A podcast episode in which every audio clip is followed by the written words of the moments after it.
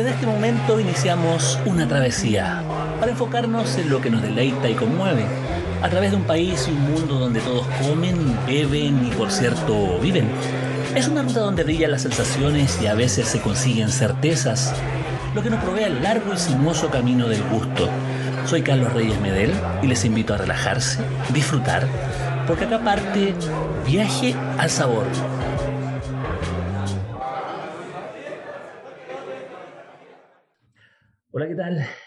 Esto es Viaje al Sabor, probablemente, probablemente el podcast más sabroso de Chile. Y si no lo es, es uno muy bien conversado respecto de lo que nos ocurre culinariamente desde distintos puntos de vista. Y ahora nos, nos viene algo que, que, es muy potente, que tiene que ver con el trabajo eh, recopilatorio de un patrimonio que por un lado es personal, pero por otro lado también es el reflejo de un siglo prácticamente de un desarrollo eh, patrimonial, un siglo de, de, de, la evolución de una familia en torno a sus recetas, cómo se fueron acumulando desde un pasado migrante hasta un presente en el cual está trabajándose, digamos, una, un excelente trabajo recopilatorio de nuestra invitada, me refiero al libro La Mesa Capital, eh, cuaderno de recetas de Santiago 1900-1970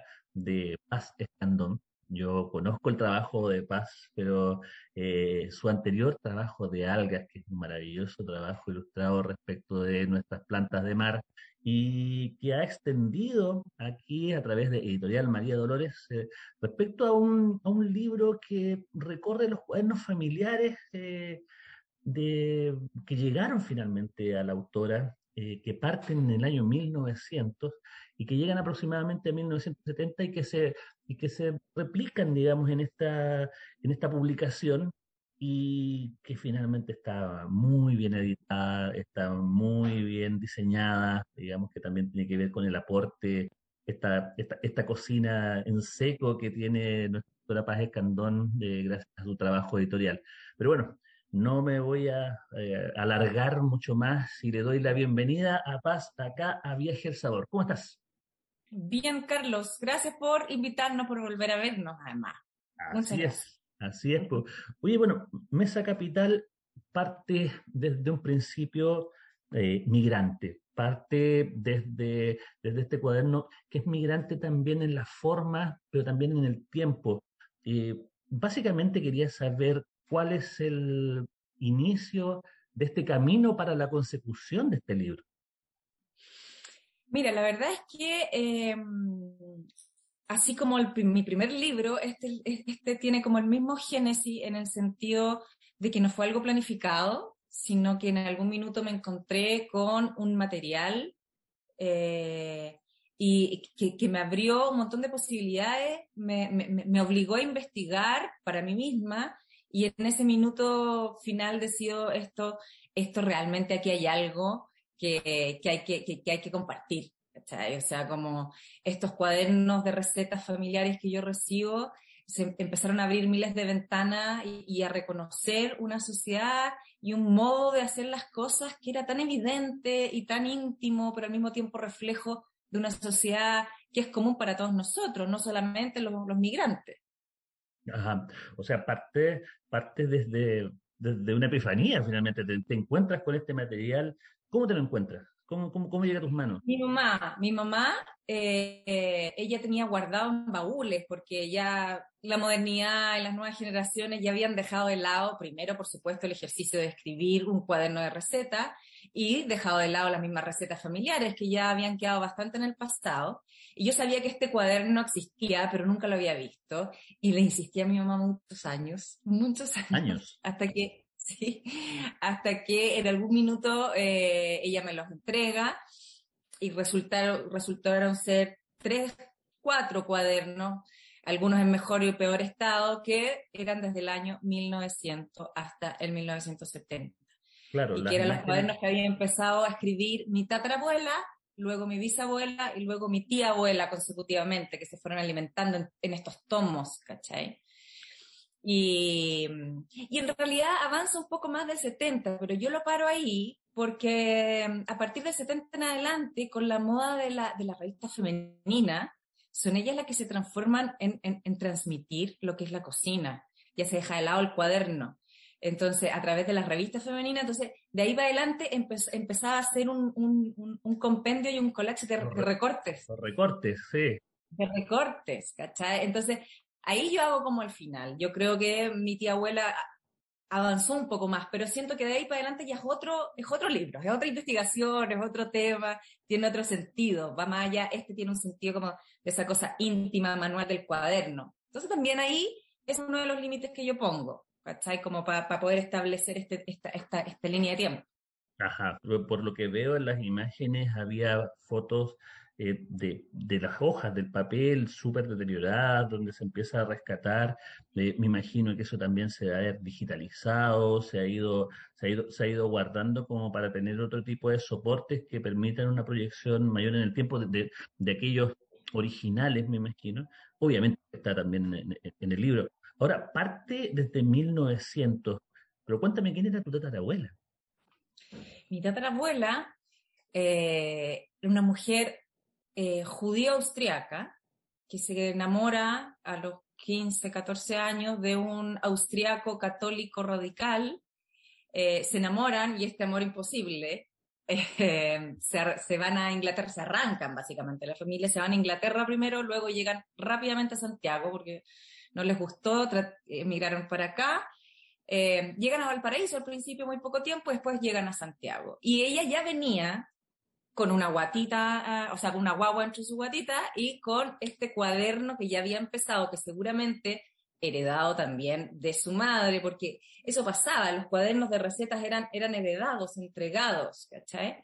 Y, parte con este cuaderno un poco ya, ya en, un alemán con dialecto austriaco, una cosa bien rara, eh, y lo empieza a alimentar llegando a Santiago, y empiezan a aparecer de a poco las recetas un poco más en español, y de ahí lo continúa su hija, que es mi bisabuela.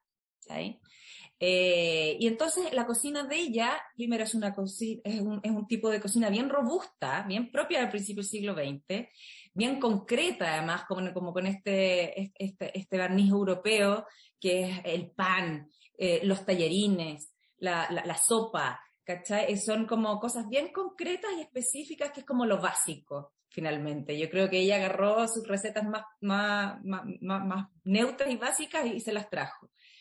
Em, y ese es el origen y ese es el, inicio de este, de este compendio. Ajá, porque son más de 400 las recetas las que están, las que están disponibles a lo largo de aquí, que parten este 1900 también, eh, visto desde la perspectiva del tiempo ahora de un adolescente, que, está transformándose en, eh, en, una jefa de familia y que está evolucionando también conforme pasa, pasa su tiempo y conforme pasa el tiempo y se va, va adaptando a lo que es la realidad nacional de Santiago también. Entonces también hay una, hay una evolución y ahí, y ahí se pone mucho más, mucho más fresco. ¿Tú vas notando conforme pasa el tiempo que sobre esta base ha ido transformándose el recetario? Claro, claro, eso es lo más interesante, y que uno puede ir como reconociendo en esta evolución em, distintos tipos de, de, evoluciones, valga la redundancia, en esta línea distintos tipos de evoluciones. La parte de, mi bisabuela, que es la, segunda parte, es la más extensa de todas. Em, y ahí tú te vas dando cuenta y es ahí donde yo, yo, yo, yo hago como, como este, como que se me prende la ampolleta finalmente, ¿cachai? Como que logro visibilizar esta cosa de que Santiago, em, había un Santiago, era un Santiago muy joven primero, entonces estas recetas que tomaba ella empezaron a eh, unirse con aquellas otras recetas propias que estaban de moda en esa época, que era el recetario francés, básicamente. Entonces empieza a aparecer el recetario francés, pero también empieza a aparecer el recetario de los campos de Chile. Y empieza a aparecer mucho choclo, mucha papa, eh, y empieza a unirse y empieza a generar como una mixtura que, que yo no me había percatado antes finalmente. Siempre se habla mucho de las cocinas regionales, que tienen que ver en general, están súper... Eh, eh, ah, se me fue la palabra, que están bien como, como imbuidas de las colonias que llegaron o de los pueblos originarios del lugar, Pero Santiago resultó ser una cosa completamente distinta y que en general no hablamos mucho de eso. De una, cocina, eh, una cocina urbana, digamos, de una cocina que, agarra lo mejor de cada uno de los pedazos de la ciudad, del, digamos, del territorio y los, y los une en esta capital. Exacto, esa como, como esta, esta metrópoli, además muy joven, con ganas de absorberlo todo y con ganas de separarse del campo también. Porque me llama mucho la atención, por ejemplo, no hay recetas de pastel de choclo, de humita, ¿cachai? Solo hay, por ejemplo, que es más eh, ajiaco y chupe. Que si tú lo pensáis, tiene una categoría como un poco más eh, afrancesada. ¿Cachai? Como, como el chupe, que el queso, que la mantequilla, que no sé qué, a pesar de que tiene origen aymara, digamos. Pero, pero se aleja. También a mí me llamó la atención y como que logré como hacer esa como, como, no, se aleja de, de, la cocina de campo 100%, a pesar de que tiene muchas cosas de ella. ¿Cachai? Porque lo lógico es que hubiera habido una cazuela, tampoco la había en los cuadernos, por ejemplo. En el libro hay 400 y tantas recetas, pero en realidad en la, yo hice una edición ahí y una selección, son más de mil recetas. Ah, muchísimo más.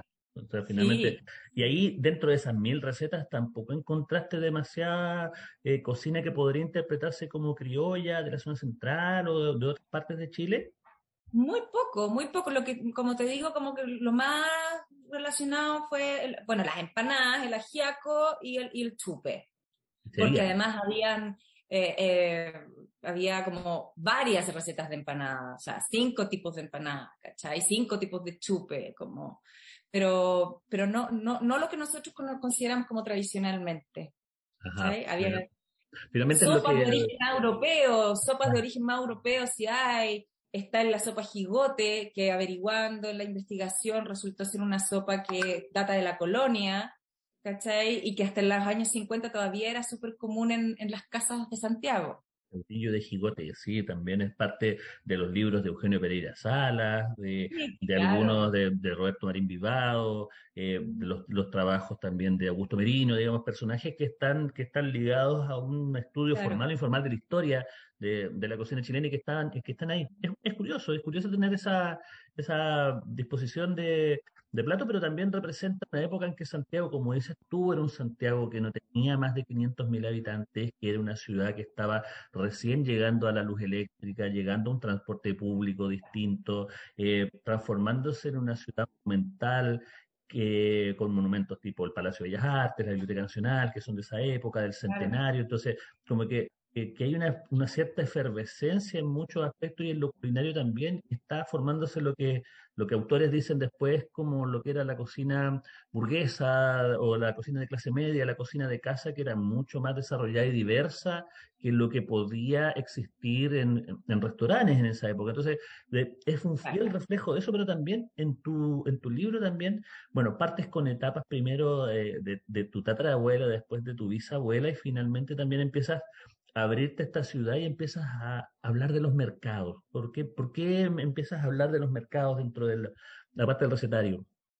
Porque así como te contaba, en la medida que iba reconociendo y haciendo conexiones y viendo cómo se traslucía la vida cotidiana en este cuaderno que finalmente es un diario de vida íntimo, eh, me, me, la pregunta de cómo, cómo mantenían las carnes, cómo, cómo conseguían las carnes, los pescados, eh, el nivel como de higiene, eh, el matadero, no sé, empecé, y además en los apuntes de Eugenio Pereira empiezan a aparecer también estas como pequeños eh, como, como datos también, ¿cachai? Como la, la primera carnicería, y tú dices, chuta, hoy día es tan fácil ir, y, y, y, tomar un, un, un, trozo de carne, hoy día la selección además gigante. Antes era solo los lunes y los miércoles, en la colonia estoy hablando. Entonces, qué, qué interesante esa evolución. Y ahí fue como, esto, esto también hay, hay, hay un valor patrimonial acá. De hecho, aparecen eh, mercados en el libro que ya no existen y que quizás muchos de nosotros no sabíamos ni siquiera que existían hasta, hasta, hasta ahora que yo hice la investigación, digamos. ¿cachai? Claro. El eh, mercado Juan Antonio Ríos, por ejemplo, que hoy es la Escuela de Arquitectura de la Universidad de Chile, y era un mercado. Sí, y para mí yo frecuento un montón la FAU y para mí había sido la, el, el, el, el, lugar de la caballería antes que la de la escuela. Nunca pasó por entre medio un mercado, o sea, jamás, como que siempre, de hecho, hay como una talla entre los estudiantes de la FAO que, eh, que, van a ir como, a, como los caballos con los pastizales, ¿cachai? Como, eh, pero nunca había escuchado un mercado y además era un mercado muy moderno, muy grande, eh, loco que nos empecemos a olvidar, ¿no? Entonces, eso es también un poco la intención del libro, no solamente em, como poner sobre, sobre la mesa todo esto valor patrimonial, pero también recordar y, no dejar que, que, que, pase todo, todo, lo todo lo, lo, lo, lo, que fuimos y lo que y eso que fuimos es lo que nos ayuda a ser lo que somos ahora y, no y somos todos porque Santiago somos todos migrantes de dentro de la, de la frontera patria o regional también, ¿cachai? Así que, bueno, absolutamente claro respecto de, de, de aquel valor patrimonial, respecto de, de, estas historias, porque forman parte de un, de un todo que curiosamente viene desde la mirada de una generación de mujeres cocineras que están expresadas en este libro la mesa capital de Paz Escandón, con, quien estamos conversando en este momento acá en eh, Viaje al Sabor. Es un cuaderno de recetas, más de 400 recetas dispuestas en un libro que también tiene una notable calidad editorial. Eso, de, eso, es, eso es importante también verlo porque es, fácil de ver, tiene unas bonitas imágenes también eh, que, que, representan distintos modos de vida.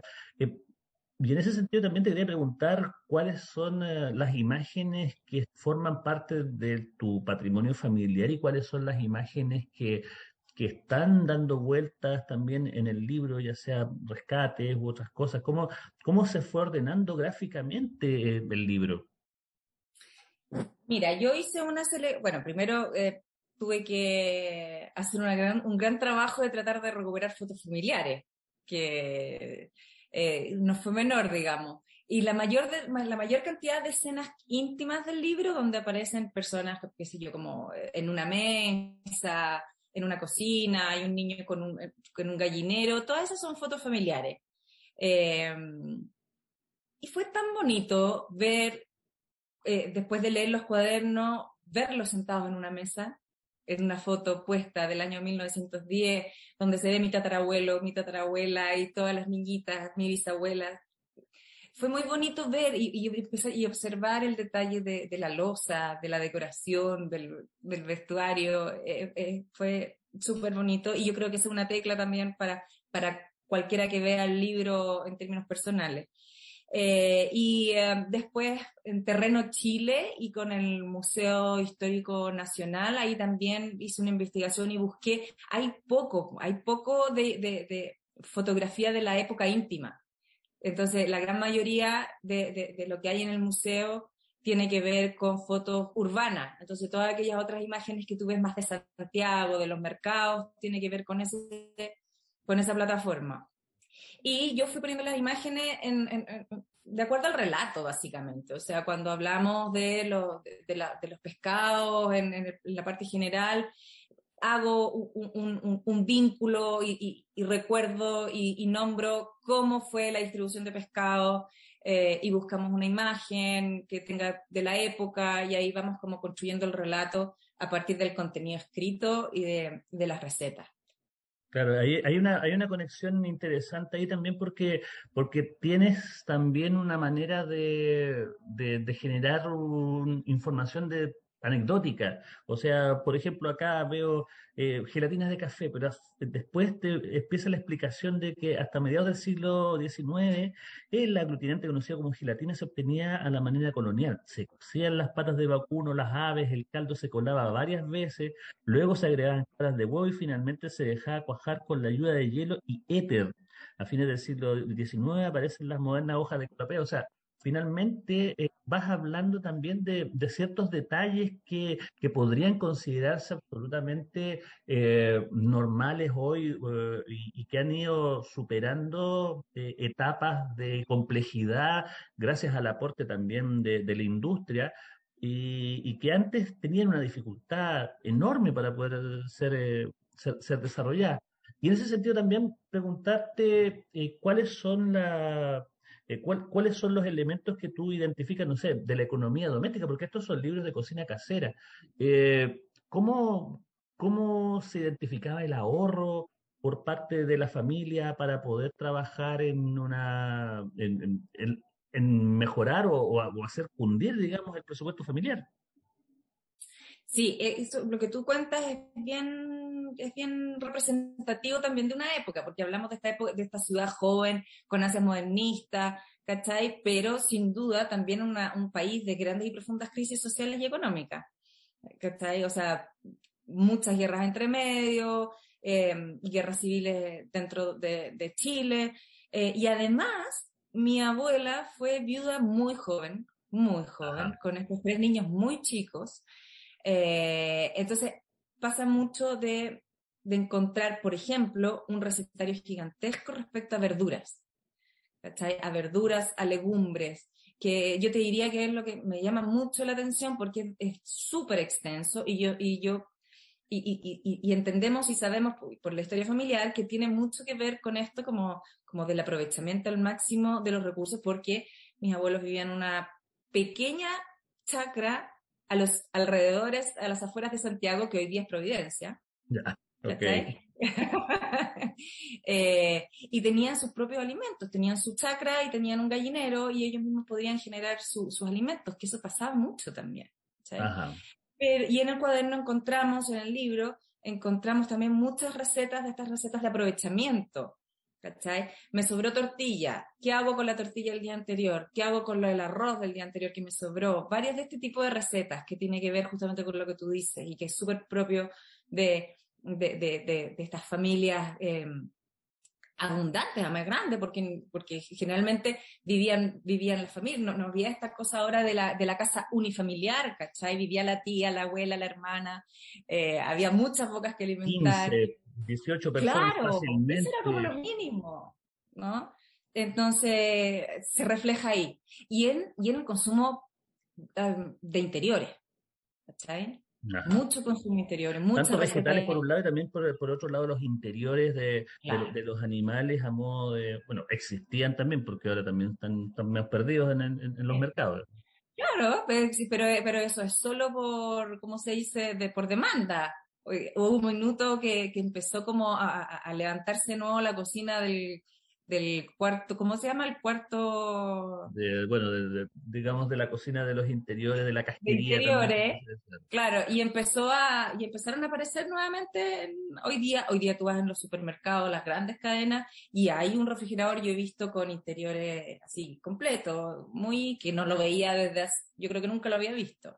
Guatitas, chunchules, eh, bueno, corazón eh, lengua, que son cosas que están ahí como, como, como que se están yendo de lengua en ese sentido de, de, de, poder eh, retrotraerse, no tanto como nostalgia, entre nostalgia y necesidad y también con el incluso de la inclusión de nuevas culturas también, o sea, finalmente la cultura mm. oriental, la cultura latinoamericana, que, que, que, que agarra todos estos interiores y los, y los, y los transforma, o sea, también hay un aporte. Bueno, y en ese sentido también, pues, o sea, finalmente tú vienes de, de una raíz, digamos, austriaca, austriaca que después ha ido evolucionando hacia una chilenidad, llega hasta los 70, llega hasta, hasta que, que ya el poder de las revistas, digamos, opaca, digamos, el, la creación escrita, pero ¿qué, qué, qué se viene ahora? Porque es evidente que tú tienes este, esta obra que es una obra de rescate también y de proyección a la vez de, del, del ideario familiar y que también representa una época,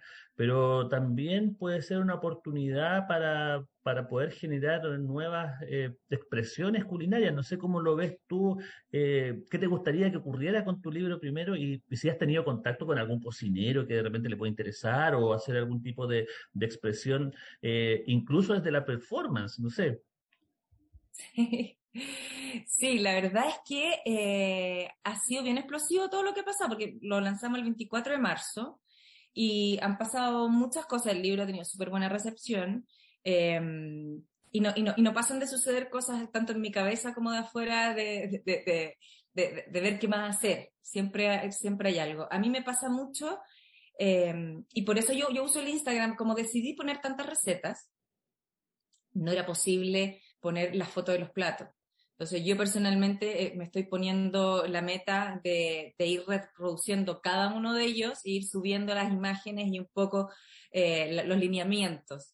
Me pasa mucho que al reproducir una receta eh, patrimonial, que, o sea, ya te diría que el 99,9% de estas recetas son repetibles, así que las podemos hacer hoy día con los mismos elementos, eh, me pasa que, que, que, la tomo, la, la, la, construyo, la pruebo, eh, y no puedo dejar de pensar de cómo modernizarlo. y no puedo dejar de pensar de cómo llevarlo como a la mesa, a pesar de que están perfectas como están, pero hay una cosa sobre todo estética. Lo, hay una cosa linda del libro, de esta cosa de la moda, eh, que te dice incluso con qué acompañar o, cómo decorar. Tienes que poner tres palitos de zanahoria cocida para decorar, esa cosa muy, muy que se mantuvo hasta los 80, las arvejitas y la zanahoria de decoración, ¿cachai? Bueno, cambiar los colores, por eh, supuesto, da, da, da, otra mirada, claro. Claro, claro. Entonces, eh, en términos estéticos, siendo muy bonito, a veces de repente algunas cosas medias naif, ¿cachai? Eh, me dan ganas de transformarlas, como de construirlas y como volver a, hacer algo ahí. Y, y, siempre, siempre hay conversaciones y propuestas, no sé, no sé qué va a pasar, la verdad, está como todavía pero, muy, pero viendo eh, ese tema de la, del, de la transformación o de la adaptación, ¿qué cosas adaptarías? No sé, materias grasas, de cantidades, de productos en sí, ¿qué, se te imagina? Mira, yo creo que lo, lo bueno, lo, lo, lo, otro lindo que tiene este recetario es que tiene un montón de respeto por los productos. Y yo creo, eso, yo creo que eso está perfecto. Si yo voy más bien por una cuestión como, como visual, ¿está? Como en la presentación. Yo creo que esto, estos, estos platos son absolutamente sencillos, absolutamente básicos, mantienen 100% como el sabor de cada, de, cada elemento. De repente hay un abuso de queso rallado, ponte tú por ahí, pero, pero, pero en términos generales hay un súper respeto por los productos y es una cocina como, como íntima, como calentita, y yo creo que eso no, no debiera modificarse. Yo creo que eso tiene, tiene, tiene, tiene un valor, claro. Eh, a lo mejor podríamos cambiar ciertas grasas, no, no tan grasas. Usa mucha mantequilla y mucho queso rallado, por ejemplo, insisto, pero, pero en términos generales es una cocina además súper fácil, simple, no hay nada muy complejo. Ajá. bueno, representa también lo que es una cocina centroeuropea por un lado y, la conexión que tiene con la cocina chilena tradicional, que, que, tiene visos de sencillez, donde el producto no importa, donde la calidad de las materias primas es lo que, lo que supera más bien a la técnica, y, y ahí hay una conexión entre, entre ese 1900, este 1970 y ahora 2022, o sea, más de 120 años de de trabajo eh, eh, mancomunado, porque son, a mí, a mí lo que me, llama mucho la atención es esta traslape de generaciones y que van acumulando, acumulando este acervo y que, bueno, eh, es de esperar que, exista una segunda edición, una, un segundo tomo que implique también el valor eh, de, de lo que son los medios de comunicación masivos de aquella época e incluso los actuales a la hora de la construcción de un recetario, que también es algo es súper es, interesante. Eh, se ha visto en cuadernos familiares, hay muchas familias que también tienen ese, tipo de cuadernos y algunos afortunadamente las conservan. Y desde ahí poder crecer hacia un, eh, hacia un, no sé, una conservación, más que un renacer, una conservación de, de, de una cultura familiar. Sí, sí, sí, es bonito. Además que coincide esta, esta, esta efervescencia de las publicaciones femeninas y donde cambia este modelo de, transmisión, eh, coincide con un, un, un, un, renacer, ni siquiera renacer, unos primeros atisbos así como de, de, de, un, espíritu feminista en esa época, en esos albores, y además en mitad de lo que fue mm, la dictadura. Entonces, no es menor lo que pasa del 70 para adelante. Eh, yo creo que ahí, como tú dices, hay un, hay, hay, una, hay un tremendo campo por explorar, por definir y por, y por, y por evidenciar. Eh, sí, ahí hay cambios profundos en todos los sentidos. Claro, hay una serie de desafíos pendientes, bueno, ahí eh, siempre, siempre después de estas conversaciones quedan ideas abiertas por suerte, que, quedan interrogantes por, por eh, resolver más adelante y eso también es la esencia de estas conversaciones. Y, en fin, eh, estamos cerrando ya este, esta charla. Eh, te quería agradecer, por supuesto, muchísimo tu, tu, disposición para poder conversar también de este tema que, que, es tan importante respecto de la salvaguardia patrimonial desde lo individual a lo general, me parece fantástico. Y bueno, dejarte unas últimas palabras como de, de, salud, dónde conseguir el libro, por ejemplo, dónde está dónde, bueno, dónde conseguirlo, el precio y más o menos hacia dónde va tu, trabajo editorial también después. Bueno, el libro, primero, la mayor parte de la información siempre la estoy actualizando en el Instagram, que es arroba la mesa-capital. O sea, la-mesa-capital. Eh, ahí en Instagram estoy poniendo, estamos todavía con el proceso de distribución en las librerías, pronto va a estar en la Feria en el libro, pero ya está en, otras librerías que no son de cadena, que están ahí en el listado. Lo más fácil hoy día es www.prolibro.cl, que es el marketplace de la Cámara Chilena del Libro, ahí lo buscan por el nombre, o directamente conmigo, mensaje a través del Instagram. Y ¿Qué más me preguntaste? 25 mil cuesta. Ajá, eso, importante. Eh, ¿Y qué más me preguntaste? No, mira, ¿qué, es lo que se viene con tus trabajos editoriales? Ah, bueno, empiezan a, aparecer, empiezan a aparecer esta, lo que acabamos de hablar, pues así como, como estas hilachitas que quedan colgando, que a ver si uno las puede tomar y hacer algo con eso. Y, y yo tengo generalmente como un listado de proyectos. Tengo, tengo, varios temas que me interesan y de repente algo pasa que se gatilla uno y funciona y un poco, un poco así funciona, un poco, así como algo pasa que despierta ese interés, no, a lo mejor algo súper coyuntural, pero siempre hay, hay, hay, hay, hay, hay intereses. Tengo harto interés en, en, en, en pensar eh, y seguir con el tema como de, la, de lo migrante y como de la afrodescendencia chilena, de sus orígenes. Mira, por ahí hay varias cosas en las que, en las que quizás después nos vamos a encontrar.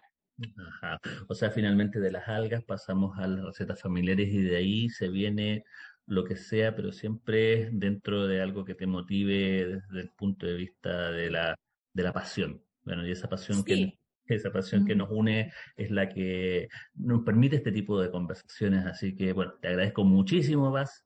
Paz Escandona acá estuvo, es autora de La Mesa Capital. Y nosotros nos despedimos hasta una próxima oportunidad donde tengamos un invitado, un invitado tan interesante como la que acabamos de tener en este momento. Así que nosotros nos vemos.